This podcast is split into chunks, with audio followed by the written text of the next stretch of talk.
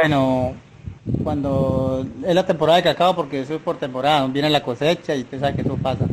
Bueno, nosotros sacamos en las motos. Si hay una camioneta por allá, le pedimos el favor y, sacamos afuera, acá para afuera. Y si no en la moto, eh, lo seca uno allá y eso uno carga 60 kilos, 50 kilos. Y lo lleva uno a Lebrija. A Lebrija ahí reunimos los 200, 300, 400, hasta 500 kilos y entre, varios, porque yo trabajo con varios familiares, ¿no? ¿Qué será de mí si una noche extraña 200, 300, 400 kilos de un cultivo que se da en un lugar poco común. Seguro, cuando oímos la palabra isla, en nuestra mente se dibuja un náufrago solitario sentado bajo la sombra de una palma de coca. O tal vez aparece un turista bajo una sombrilla playera con un cóctel refrescante. Pero difícilmente nos imaginamos en una isla a un agricultor sacando 500 kilos de algún producto. ¿Cómo es eso? Mi nombre es Alejandro Hernández y en el tercer capítulo de la segunda temporada de Naturaleza en Movimiento, el podcast, quiero invitarlos a que hagamos un viaje en lancha por los 100 kilómetros que conforman el icónico río Sogamoso en Santander. Un viaje rodeado de yarumos, palmas, caracolíes ceibas y muchas plantas más. Este viaje sonoro servirá para hablar de las islas de río en el Magdalena Medio. Sí, como bien lo escuchan, de islas en ríos, sus secretos y su relación con los habitantes. Pero quiero presentarles a nuestro agricultor invitado, un conocedor de los ríos y de la tierra. Mi nombre es Pedro Pablo Pinzón Díaz. Tengo 54 años. Ahorita en estos momentos aquí en la cascajera. Pero entonces yo trabajo por acá en Las Vegas, en la orilla del río, con en las islas. Y estaba posado de un hermano, pero vine para acá porque están mis hijas, ¿no? Están más cerquita. Ahorita en las islas, para trabajar en las islas, eh, por un lado está muy bueno porque el tiempo de antes tocaba o sea, coger el, el, ¿cómo es? Como el río, el reglamento del río, que eso, eso barrejobo y tenía que estar uno preparado. ¿Reglamentos del río? Un momento. Antes de hablar de las islas en los ríos, don Pedro Pablo me puso a pensar en esas reglas del río. ¿Acaso los ríos no son sencillamente agua fluyendo en un sentido, buscando una desembocadura?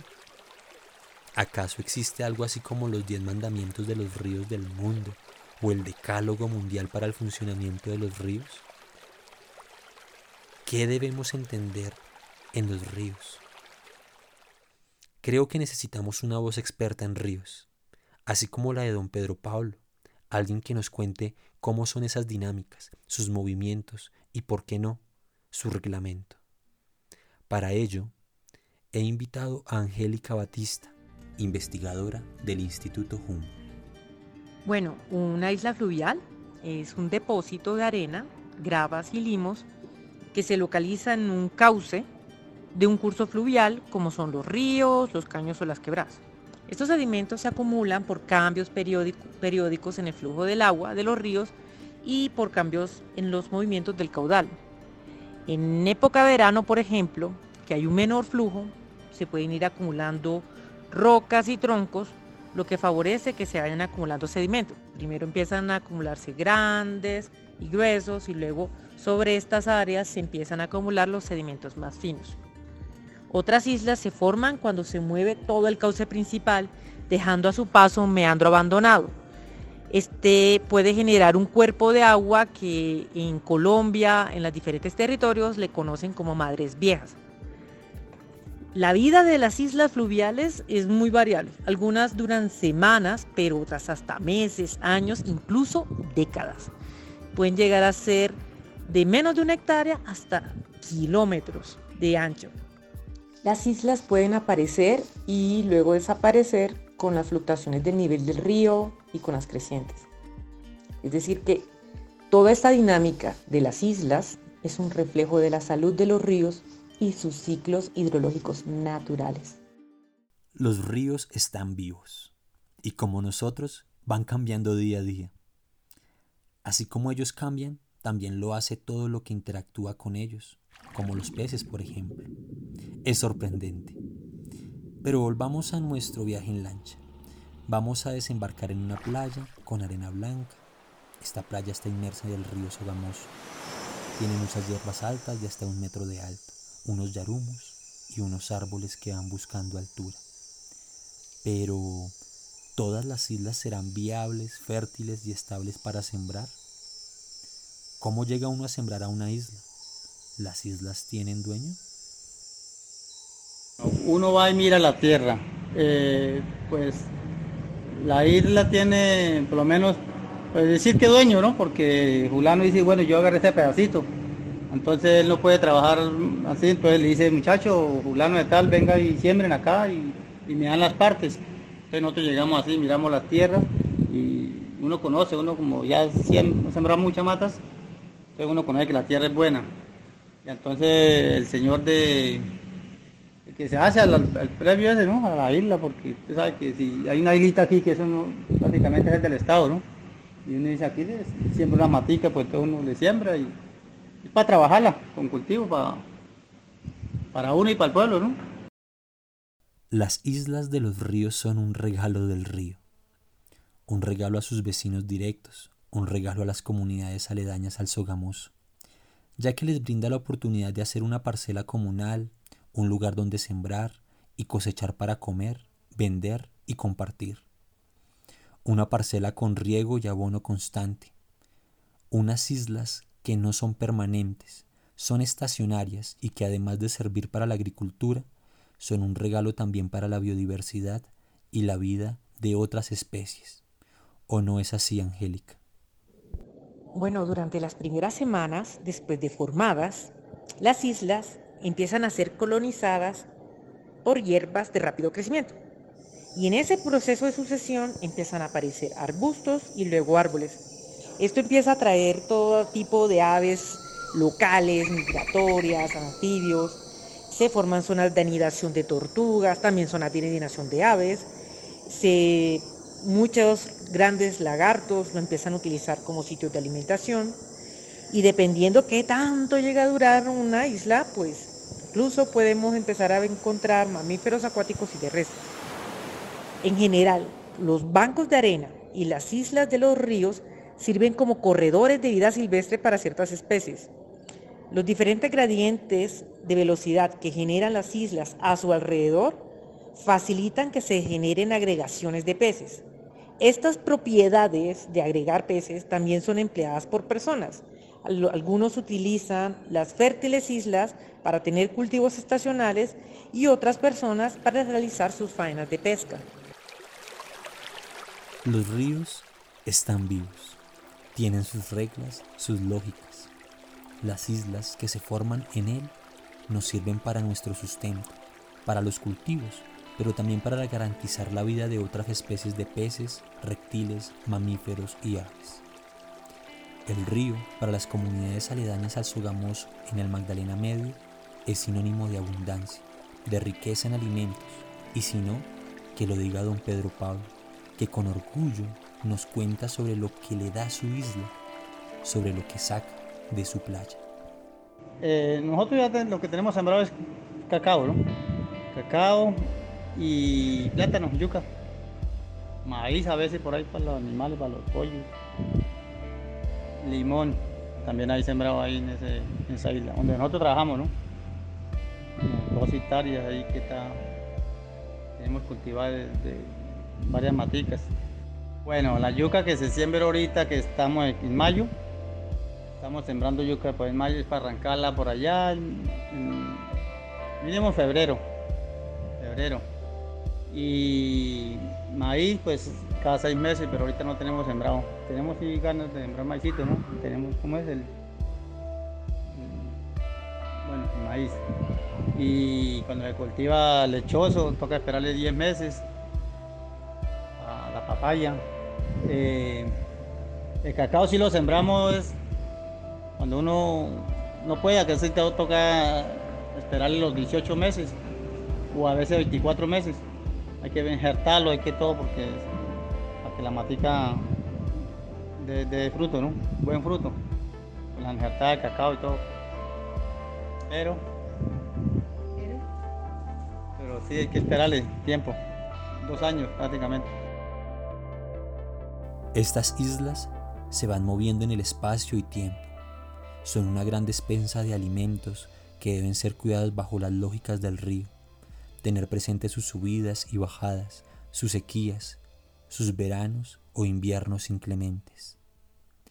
El río y sus playas han generado una serie de conocimientos y enseñanzas para que don Pedro Pablo y más habitantes saquen provecho de las islas con sus cosechas, pero conozcamos más sobre cómo son los cuidados para lograr una buena cosecha en las islas del río. Eso a veces se pone pesado por los veranos, toda joda, pero nosotros tenemos ya el, el riego y entonces nosotros no, pues no dejamos recaer las maticas, todo, todo sale bien. Para cuando llegue la lluvia no está tan recaída, ¿no? porque si yo las dejo recaer, tengo que darle un tiempo, tengo que darle un tiempo para que ellas se repongan, entonces yo voy a perder tiempo, hasta plata de trabajo, porque, pero si uno está pendiente en ellas, entonces no se, o sea, llega la lluvia y eso echan a cargar normal, por lo menos, ejemplo, el cacao, platanito, todo, la llama, a veces sembramos llama. El abono está por encima, yo, eso sí está por encima, no, a veces no se puede ni abonar. Eh, gallinaza, que es más barata, gallinaza, pollinaza. Eh, y a veces el abono, pues no, eso está muy carísimo, ahorita está en estos momentos muy caro, muy caro. Entonces toca mantener la matica es con pollinaza. Y, si ya si queda por ahí algo, pues se le compra abono, pero muy poquito, o sea, como para no dejarla recaer las maticas. Sí, para no, para tener uno, usted sabe que el abono, hoy en día el abono es muy importante para las maticas. Uno se imaginaría que en una isla del río el agua no faltaría normalmente, que tal vez el riego se pudiera obviar y que no fuera necesario pensar en abonar. Profundicemos un poco en la lógica de las islas, en sus nutrientes y por supuesto en su forma de cambiar con el tiempo, de hacerse y deshacerse. Las islas, bueno, son en principio una acumulación de sedimentos. Por ende, su fertilidad está dada por los nutrientes que son arrastrados, adheridos a partículas finas y depositados en estos lugares. A esto se suma una formación de una capa delgada de suelo por interacción como con las plantas, oportunistas, los microorganismos en la superficie de la isla. Dependiendo del tamaño y la altura que alcanzan los sedimentos y los procesos sucesionales, se puede formar un suelo con vocación agrícola. Sin embargo, en muchos casos la capa vegetal no logra fijar suficientes nutrientes biodisponibles, por lo que eventualmente van perdiendo sus propiedades tras varias temporadas de cultivo. El transporte de sedimentos por los ríos es un proceso continuo, es su naturaleza. Prueba de esto es la migración de los ríos, la formación y destrucción de los bordes y las islas y con ello el transporte de estos nutrientes. Por ello es importante que los ríos no pierdan sus sedimentos y para que eso no suceda se requiera que los ríos no pierdan sus dinámicas hidrológicas anuales. Don Pedro Pablo es un agricultor orgulloso. Desde los 15 años se ha dedicado a aprender de las plantas y a poder cosechar año a año. Don Pedro Pablo, ¿qué mensaje les daría a nuestros oyentes y, claro, a más agricultores como usted?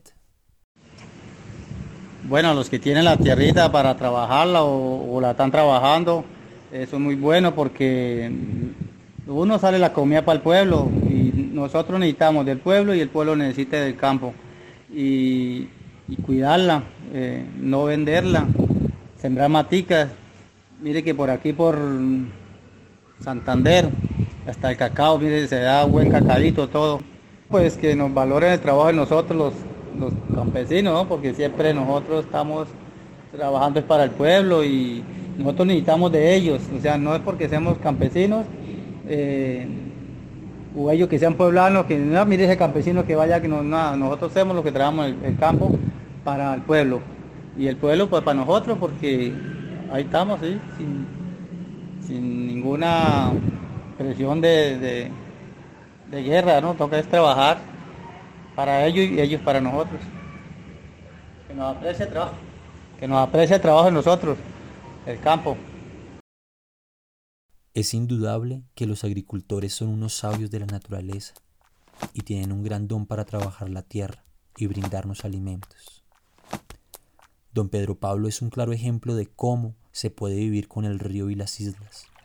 Pero Angélica, que ha tenido la oportunidad de conocer muchos ríos, quebradas y ciénagas en el país, y por supuesto, muchas formas de vivir con el agua, ¿qué invitación o historia nos compartirías de tus aprendizajes de estos modos de vida que has visto alrededor del río? Y por qué no, de las playas. Algo muy importante que, que todos debemos saber y es que muchos pescadores son también campesinos, porque con ello completan sus alimentos y también las rentas en épocas de veda o cuando la pesca está mala. En experiencias con pescadores y campesinos de islas fluviales en diferentes regiones de Colombia, nos cuentan a los investigadores que ellos aspiran que sus modos de vida se conviertan en algo que sea verdaderamente rentable para que sus hijos puedan continuar con esta actividad. Ven en las islas una oportunidad de ecoturismo, de alimentos orgánicos, ya que al sacar cultivos en pocas temporadas, pues no es que requieran así muchos pesticidas o fertilizantes. Te cuento que en la Ciénaga San Silvestre me dieron a probar una pizza de pescado, una pizza de boca chico, no de anchoas, boca chico y estaba deliciosísimo. Una de las mujeres pescadoras saca de hecho colágeno de las escamas de pescado. Desde ya están buscando darle un valor agregado a sus modos de vida. Ellos imaginan a sus hijos como microempresarios, ingenieros pesqueros, ingenieros de alimento, poniendo filetes de peces nativos en restaurantes y mercados de grandes superficies. Los sueños de los habitantes anfibios son de hecho muy factibles de realizar. Mi invitación es a las entidades y a que nos escuchan empresas a crear estas oportunidades para empoderar estas brillantes, inteligentes poblaciones a través de negocios verdes, productos que generen valor agregado y ayudar entonces con el encadenamiento comercial. Este capítulo ha sido muy interesante. Hemos visto cómo se forman las islas, que no son algo atípico en nuestro país, sino que por el contrario son bastante comunes y que son importantes para la biodiversidad y para los habitantes de los territorios, en este caso del río Sogamoso. El río nos brinda pesca, transporte, recreación, pero también islas, islas llenas de playas para cosechar alimentos, para despertar el ingenio de los habitantes que buscan nuevos modos de vida, para generar encuentros con la biodiversidad y con los socios de siembra, las islas son un regalo del rey. Antes de cerrar, quiero dar un agradecimiento a Pedro Pablo, Angélica Batista, a Ángela Hernández en la reportería, en la edición a Felipe Reyes, a los guiones de Julián Sáenz que junto conmigo, Alejandro Hernández, llegamos a su casa a través de estos programas que nos unen.